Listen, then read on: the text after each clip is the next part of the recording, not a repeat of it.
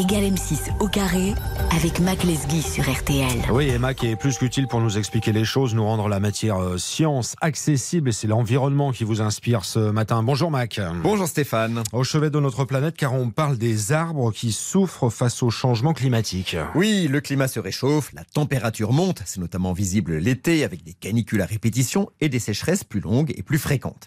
Face à ce changement, l'homme peut et va devoir s'adapter. Mais les arbres, eux, ne peuvent pas déménager ou s'équiper de parasols. Alors comment vont-ils faire face dans nos forêts à ces nouvelles conditions climatiques? On est d'accord que la forêt souffre déjà en France du réchauffement climatique? Ah, tout à fait, hélas. Plus de chaleur, c'est plus de transpiration des arbres, moins d'humidité dans la forêt, ce qui accroît les risques d'incendie de forêt. Il y a plus de départs de feu et donc une recrudescence des incendies. On l'a bien vu l'été dernier, où 0,4% de la surface forestière, soit 6 fois la surface de Paris, est partie en fumée.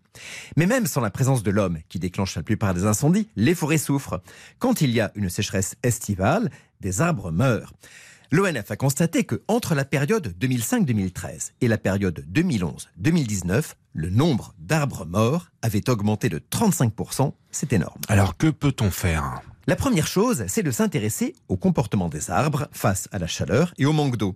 Et c'est ce que viennent de faire des chercheurs autrichiens qui ont installé un laboratoire en pleine forêt en bardant de capteurs de vieux arbres pendant 5 ans pour tout savoir sur leur comportement. Vaste enquête de ces chercheurs autrichiens, qu'est-ce qu'ils ont découvert? Ils ont découvert que lorsque les sols sont secs et qu'il n'y a plus assez d'eau pour monter dans les vaisseaux du tronc, apparaissent alors dans ces vaisseaux des bulles d'air qui bloquent la circulation de l'eau, exactement comme une embolie dans un vaisseau sanguin. Du coup, l'eau ne monte plus vers les feuilles et l'arbre peut mourir de soif.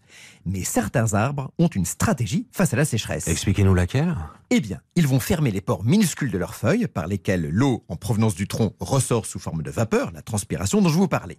Or, c'est cette transpiration qui fait monter l'eau vers le feuillage. Du coup, tout s'arrête l'arbre diminue le risque d'embolie dans ses vaisseaux. Ce qui est incroyable, c'est que l'arbre ferme euh, ses écoutilles en cas de sécheresse.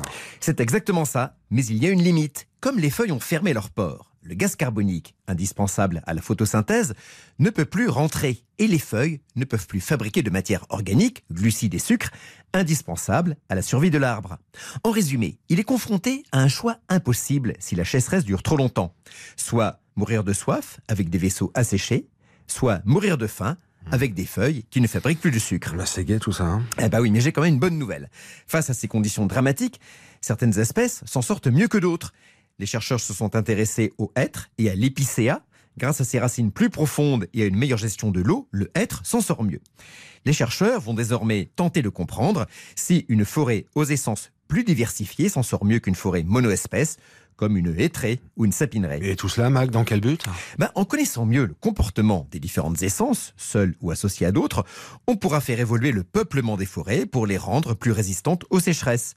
Autre piste, planter moins dense et éviter les coupes rases de parcelles comme aujourd'hui pour garder en permanence un couvert végétal plus frais et donc plus humide. Une chose est certaine, les forestiers ont du pain sur la planche pour aider nos forêts à faire face au changement climatique. Bon dimanche quand même. Bon dimanche, Mac Lesguy, les arbres face à la sécheresse, le rendez-vous du matin. On réécoute tranquillement, évidemment, directement en version numérique. Vous allez sur l'appli RTL.